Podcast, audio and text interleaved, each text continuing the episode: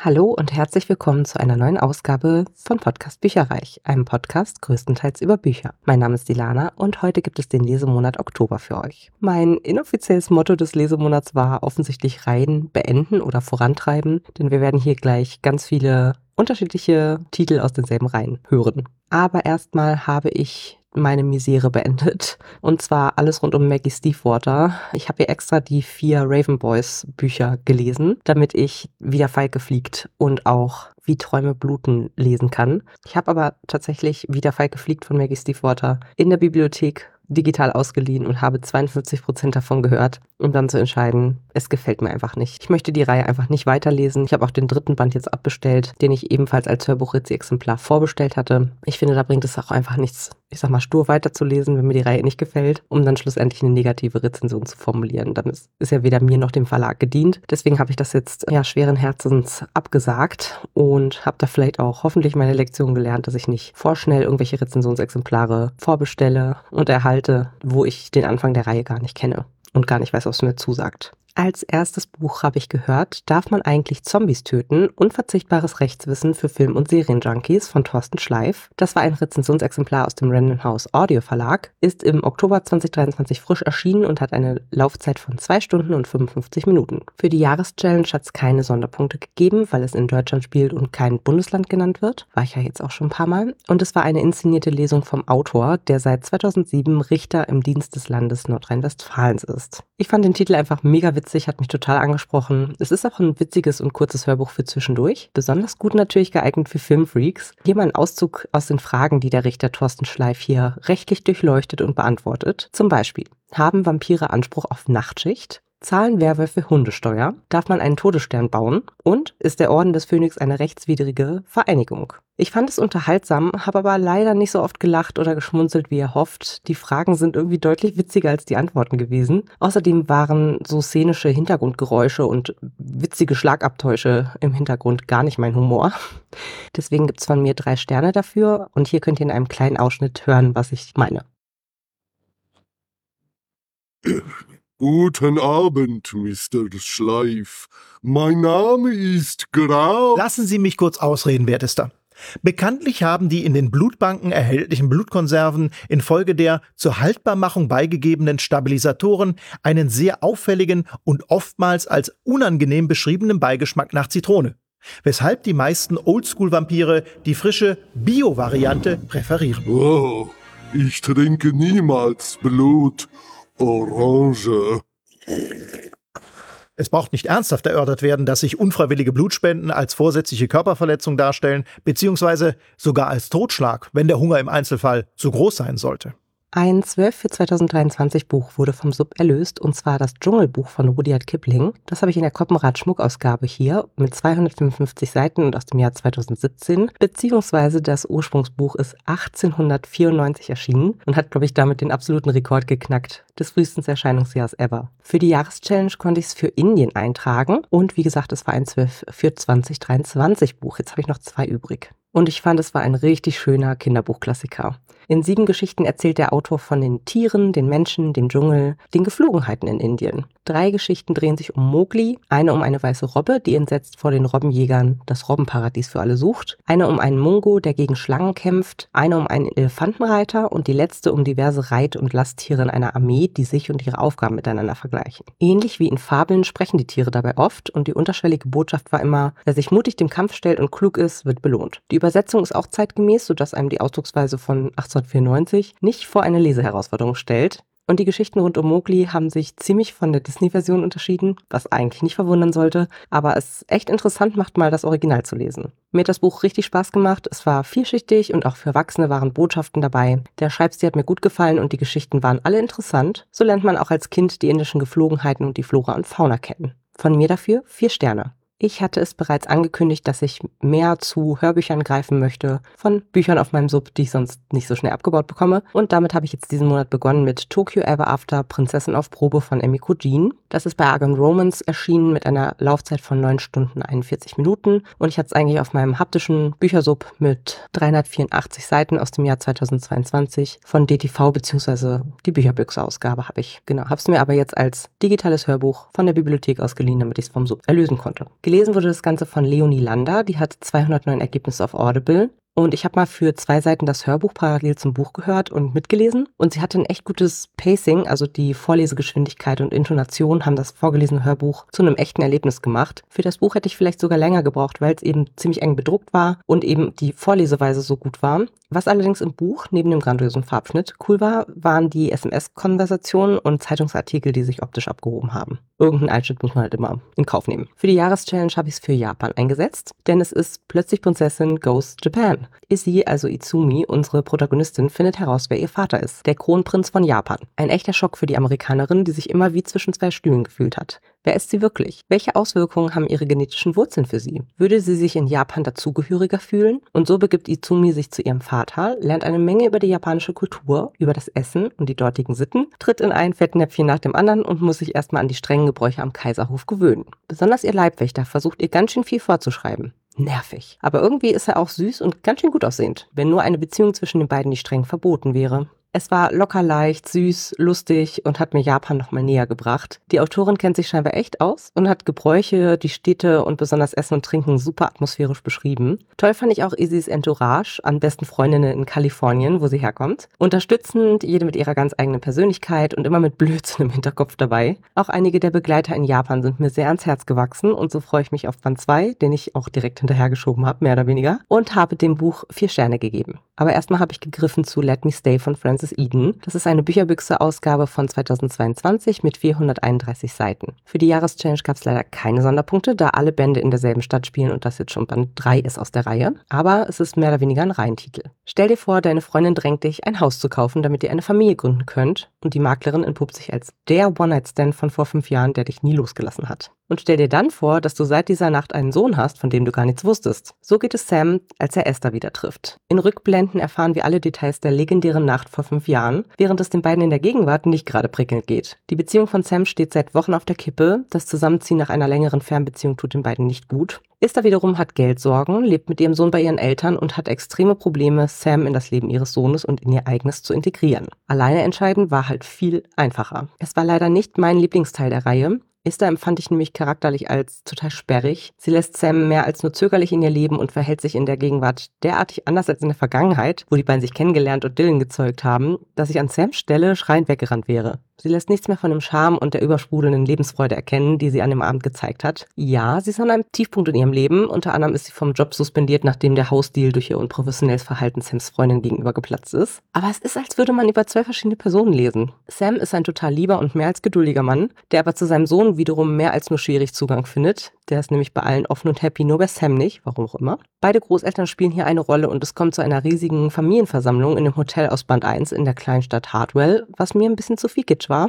Es geht viel hin und her, es wird sehr viel Sport getrieben und dann nähern sich alle an und es gibt ein Happy End. Besagtes Happy End hat mir wiederum ziemlich gut gefallen. Sam hat einen großen Aufwand betrieben, um ein wahnsinnig tolles Date auf die Beine zu stellen. Und Dylan, der gemeinsame Sohn, kommt auch zu Wort. Insgesamt also mal so, mal so, aber wie gesagt nicht mein Lieblingsteil der Reihe und deswegen drei Sterne. Als nächstes habe ich The Inheritance Games, das Spiel geht weiter von Jennifer Lynn Barnes gelesen. Das ist im CBT Verlag bzw. in der Bücherbüchse rausgekommen 2022 mit 380 Seiten. Auch hier wieder keine Sonderpunkte für die Jahreschallenge, da alle Bände in Texas spielen, habe ich schon eingetragen. Ist aber ein Reintitel. Hier habe ich endlich auch mal weiter gelesen. Ich fand Band 1 ja echt spannend, habe dann aber so nachträglich ein bisschen damit gehadert, was da so an Zufällen in der Auflösung von Band 1 mitgespielt haben und was davon wirklich realistisch gewesen sein könnten. Aber das ging in diesem Band sehr viel besser, obwohl es auch hier wieder sehr viele Wendungen und Enthüllungen und Zusammenhänge gab, die teilweise auch, ja, wo man viel Vertrauen drin haben musste, dass das wirklich auch stimmt soweit. In diesem Band fokussiert sich die Geschichte aber auf Vorkommnisse vor der Geburt der Hawthorne-Brüder und von Avery, der unverhofften Milliardenerbin, die immer noch nicht weiß, warum sie von einem Fremden auf einmal Milliarden erbt. Trotzdem sind wieder alle Charaktere aus Band 1 dabei, die Hawthorne-Brüder, Avery und ihre Schwester, der Leibwächter, die Anwältin, einige Freunde der Brüder aus der Schule,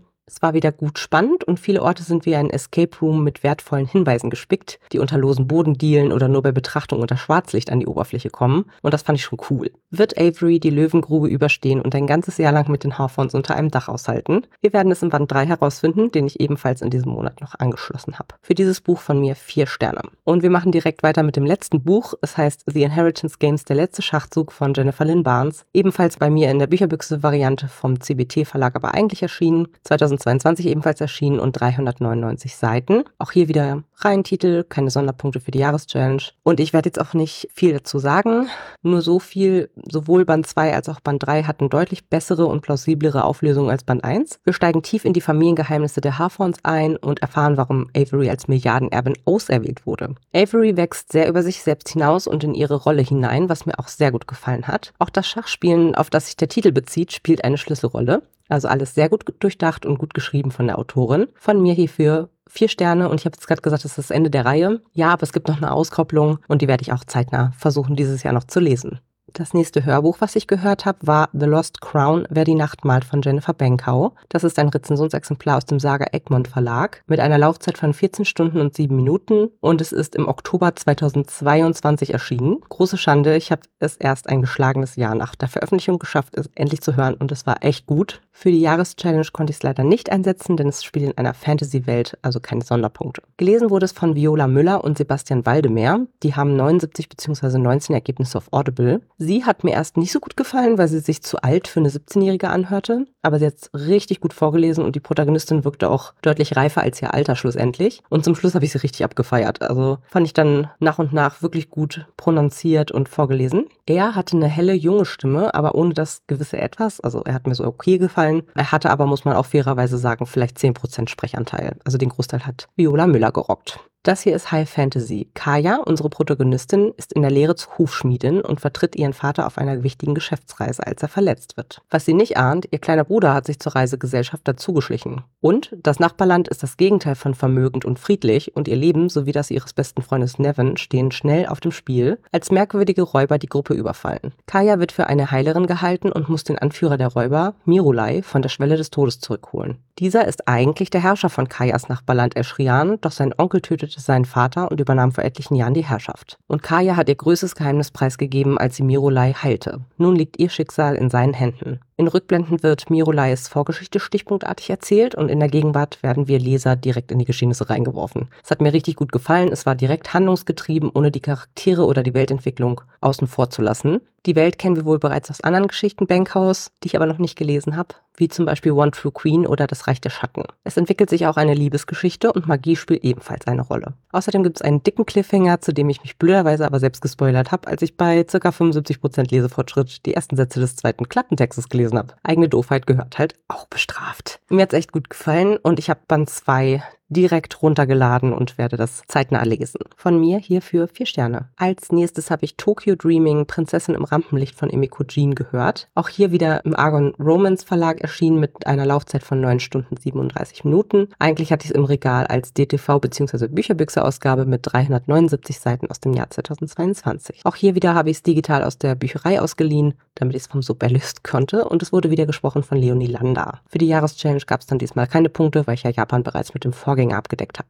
Bei Izumi dreht sich in diesem Band alles darum, ob ein Studium das Richtige für sie ist oder nicht. Beide Elternteile würden es begrüßen, aber was ist mit ihr selbst? Außerdem gibt es Liebesdrama rund um ihren heißen Bodyguard und das kaiserliche Hofamt hat etwas gegen die Beziehung ihrer Eltern, die wieder aufgelebt ist. Muss Izzy ihr persönliches Glück für die Pflicht opfern? Es war wieder locker leicht. Die Konflikte waren super oberflächlich angelegt, damit es was zu erzählen gibt, inklusive Liebesdreieck. Hab den zweiten Band trotzdem gerne gehört, ist was Nettes für zwischendurch. Was ich wieder toll fand, waren die Einblicke in die japanische Kultur, die 1a ausgesprochenen japanischen Begriffe und die lustigen Freundinnen von Izumi zu Hause in Amerika. Die Beziehung zwischen den Eltern ging mir persönlich viel zu abrupt und jenseits der Seiten vonstatten. Wie man sich wieder annähert, nachdem man seinen Partner fast 20 Jahre das Kind vorenthalten hat, hätte mich jetzt sehr interessiert, aber es ist ja ein Jugendbuch. Insgesamt insgesamt muss ich sagen, fand ich es ganz nett, aber auch nicht mehr. Drei Sterne. Anschließend habe ich zu dem letzten Buch aus der Atlanta Hardware-Reihe von Francis Eden gegriffen, das heißt Let Me Change. Ist ebenfalls eine Bücherbüchse-Ausgabe aus dem Jahr 2022 mit 463 Seiten. Auch hier wieder gab es keine Sonderpunkte für die Jahreschallenge, weil ja alle Bände in derselben Stadt spielen. Es war mal wieder eine Feel-Good Romance mit Tiefgang und 90er, 2000er Playlist. Im vierten und erstmal letzten Band, die Autorin deutet ein Spin-off in der Danksagung an, geht es um Jane, die Antagonistin aus Band 1 und 2, die sich an die erste große Liebe ihrer Schwester Melissa aus Band 2 herangemacht hat, was aufgrund von Vertrauensproblemen bei Melissa und Caleb in einer jahrelangen On-Off-Beziehung gemündet hat. Außerdem war sie mit Ian aus Band 1 verlobt und hat ihn betrogen. Eigentlich kein guter Startpunkt, um jemanden zur Protagonistin einer romantischen Liebesgeschichte zu machen. Aber ich muss sagen, ich bin mit Jane deutlich wärmer geworden als beispielsweise mit Esther aus Band 3. Es ist nämlich nicht alles schwarz und weiß und Jane hat massive psychische Probleme und ein unglaublich schlechtes Selbstwertgefühl. Und es war richtig schön zu sehen, wie Ezra, der nette Grafikdesigner, mit dem Melissa aus Band 2 kurz was hatte, mit ganz viel Geduld und Liebe Jane aus ihrem dunklen Loch rauslockt und wie sie sich entwickelt, ihre Fehler bereut bzw. versucht wieder gut zu machen und wie sie neuen Lebensmut schöpft. Dieser Band hatte auch ganz viel mit Kunst zu tun, denn Jane malt schwarz-weiße Bilder und dudelt. Es gibt eine Kunstausstellung und Ezra und sie erschaffen an einer alten freien Wand ein Wandgemälde von Hartwell, der süßen Kleinstadt, in der die Reihe spielt, als Werbung für diese Kunstausstellung. In sich ein richtig schönes, rundes Buch, gut geschrieben und mit interessanten, liebenswerten und auch fehlerhaften Protagonisten. Von mir vier Sterne. Innerhalb weniger Tage habe ich in einer Leserunde Kingdom of the Wicked, der Fürst des Zorns von Kerry Maniscalco durchgelesen. Das ist bei mir in der Bücherbüchse-Ausgabe von Piper im Regal mit 411 Seiten im Jahr 2022 erschienen. Es spielt in Italien, deswegen gab es leider keine Sonderpunkte für die Jahreschallenge. Es ist aber so halbwegs ein Reihentitel, also nicht richtig offiziell, so wie ich es verkündet hatte, aber in meinem Bücherjournal steht es auf jeden Fall mit drin. Und es war eine Leserunde mit Becker von Beckers Bibliotheka.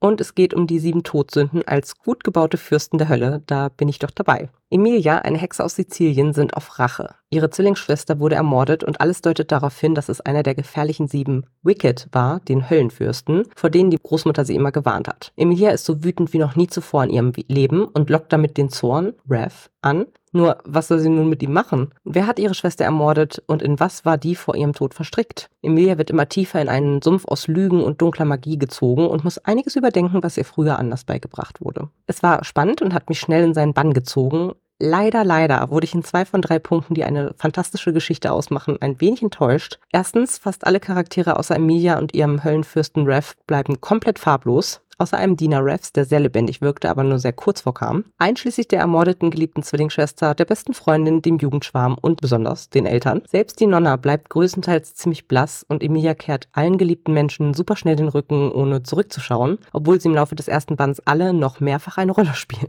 Außerdem war die Weltentwicklung nicht so gut gemacht, was sich dann darin äußerte, dass sowohl Becker als auch ich öfter mal nicht nachvollziehen konnten, was da gerade warum passiert war, denn die Regeln der Magie und der Höllenfürsten ist wahnsinnig komplex und wird immer nur happy häppchenweise enthüllt. Man bekommt zwar Antworten, aber sehr wohl dosiert. Ich hätte es gerne mehr gemocht, weil es vielversprechend gestartet ist und mich auch durchaus gut unterhalten hat, nachdem ich den Kopf ausgeschaltet habe. Trotzdem kann ich dem Buch daher keine gut Bewerbung geben. Die Nachfolgebände wollen wir trotzdem direkt anschließen, aber dieses Buch bekommt von mir drei Sterne.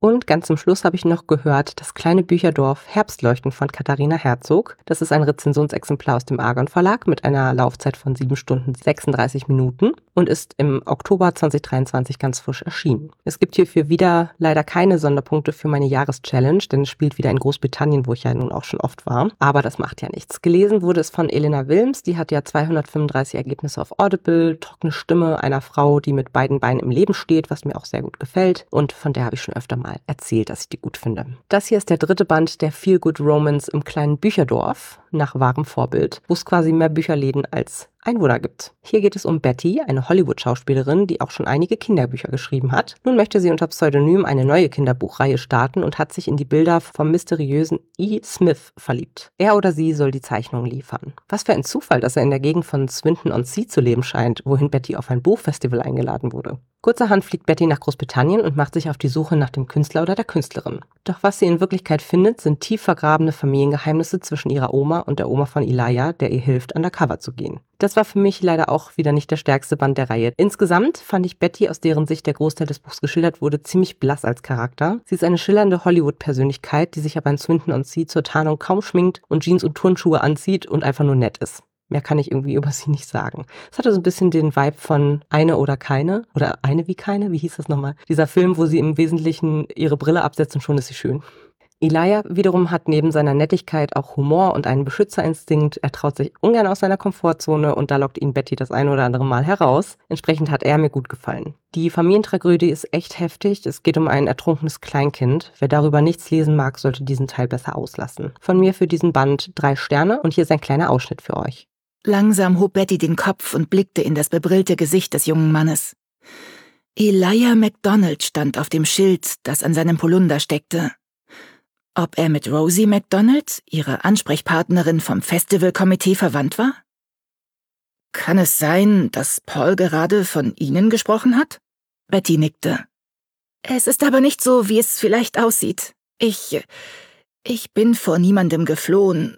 Oder doch, aber nur weil. Oh Gott, sie verstrickte sich hoffnungslos. Und jeden Moment konnte dieser Paul zurückkommen. Oder die beiden Frauen. Haben Sie einen Hinterausgang? Platzte es aus ihr heraus. Aber das war natürlich das Verkehrteste, was sie in dieser Situation sagen konnte, denn die Augenbrauen des Mannes hoben sich bis über den dunklen Rand seiner Nerdbrille. Oder irgendein Versteck? Bitte, flehte Betty, als sein Blick noch fragender wurde. Elijah MacDonald trat rückwärts einen Schritt zur Tür, als wollte er sich vor ihr in Sicherheit bringen. Insgesamt habe ich diesen Monat elf Bücher gelesen, und zwar sechs Bücher, fünf Hörbücher und keine E-Books mit 4172 Seiten bzw. Minuten. Damit bin ich sehr zufrieden. Von meinen Lesevorhaben habe ich einen Titel aus dem 12 für 2023 gelesen, nämlich das Dschungelbuch. Und ich habe zwei Reihen offiziell weitergelesen, nämlich die Atlanta Hardware-Reihe von Francis Eden, die ich ja jetzt beendet habe, und die Inheritance Games-Reihe von Jennifer Lynn Barnes, die ich so weit beendet habe. Es gibt halt noch einen Zusatzband, den ich dann auch bald lesen werde. Ich habe weder ein Buch aus dem Projekt AutorInnen gelesen, noch ein Subsenior vom Sub erlöst. Meine aktuelle Subhöhe liegt bei den Büchern bei 139. Das sind drei weniger als im Vormonat, was daran liegt, dass ich sechs gelesen habe und drei als Hörbücher erlöst habe. Eingezogen sind insgesamt sechs Stück. Die Chest of Venoms Bestellung und auch eine Bücherbüchse Bestellung haben sich nämlich leider verspätet und dementsprechend sind nicht so viele dazugekommen, wie ich gedacht und befürchtet hatte. Was gekommen ist, war eine Vorbestellung aus der Buchhandlung Graf mit Signatur, nämlich Ravenhall Academy 2, Erwachte Magie von Julia Kuhn. Außerdem von der Bücherbüchse Ever und After 1, Der schlafende Prinz von Stella Tuck. Cold Case Academy 2, Ein tödliches Rätsel von Jennifer Lynn Barnes. In-Game Deiner Stimme so nah von Annie Way. The Darkest Gold 3, Die Geliebte von Raven Kennedy und She Who Became the Sun von Shelley Parker Chan. Bei den Hörbüchern bin ich bei 73 ungehörten Hörbüchern. Das ist plus minus null. Ich habe nämlich fünf gehört und habe auch Band 1 und 2 der Dreamers-Reihe von Maggie Stiefwater erlöst, habe aber insgesamt sieben hinzubekommen. Einmal aus der Bibliothek digital ausgeliehen, Wieder Falke fliegt von Maggie Stiefwater, Tokyo Ever After und Tokyo Dreaming von Amy Kujin. Und außerdem habe ich über Audible, weil in meiner Bibliothek nicht verfügbar, die Lost Crown, wer das Schicksal zeichnet, von Jennifer Benkau gekauft, weil ich ja Band 1 jetzt endlich gehört habe und Band 2 direkt gerne anschließend abschließen möchte. Und neue Rezi-Exemplare sind auch hinzubekommen und die habe ich auch schon fast alle gelesen, nämlich Darf man eigentlich Zombies töten? Unverzichtbares Rechtswissen für Film- und Serienjunkies von Thorsten Schleif, das kleine Bücherdorf Herbstleuchten von Katharina Herzog und das strömende Grab von Robert Galbraith. Bei den E-Books bin ich bei 97 ungelesenen E-Books und das ist auch plus minus null. Hab weder was gelesen noch was hinzubekommen. Insgesamt bin ich bei 309 ungelesenen Büchern, Hörbüchern, E-Books, was für mich okay ist. Die Strategie mit den Hörbüchern aus dem Vormonat ist in diesem Monat ganz gut aufgegangen. Es lag aber auch, wie gesagt, an der fehlenden Bücherlieferung, sowohl von Chester Fandoms als auch von Bücherbüchse, dass der Sub nicht trotzdem angestiegen ist. Aber vielleicht mache ich das im November mal weiter. Wobei ich durchaus auch Lust hätte, mal endlich die Diana Gabaldon Outlander-Reihe weiterzuhören. Und das ist so ein riesen Kavenzmann und auch noch nicht auf dem Sub als Hörbuch. Dementsprechend mal schauen, ich werde mich so ein bisschen spontan durchhangeln und entscheiden, was ich denn jetzt genau höre und lese in den nächsten Monaten. Das war's von meiner Seite. Ich bin sehr gespannt, wie euer Lesemonat Oktober so gelaufen ist. Sagt's mir gerne in den Kommentaren auf meiner Webseite buicherreich.net oder auf Instagram, da bin ich als Podcast Bücherreich zu finden. Und wenn ihr noch für euren buchigen Adventskalender jemanden glücklich machen möchtet, ich biete immer noch zehn verschiedene buchige Magnete an, die man bei mir auf der Webseite buicherreich.net kaufen kann. Schaut gerne mal vorbei. Bis zum nächsten Mal. Tschüss. Informationen zu allen Büchern, über die ich heute gesprochen habe, findet ihr auf meiner Website www.bücherreich.net mit UE. Ihr könnt dort oder auf Facebook unter www.facebook.de slash podcastbuicherreich in einem Wort durch mit mir in Kontakt treten. Meine E-Mail-Adresse lautet buicherreich at gmail.com. Wenn ihr diesen Podcast über iTunes abonniert habt, würde ich mich riesig freuen, wenn ihr mir eine 5-Sterne-Bewertung hinterlasst. Dies ist ein privater Buch-Podcast, in dem ich nur meine eigene private Meinung wiedergebe. Wenn mir ein Buch oder Hörbuch kostenlos zur Verfügung gestellt wird, kennzeichne ich es entsprechend auf meiner Website.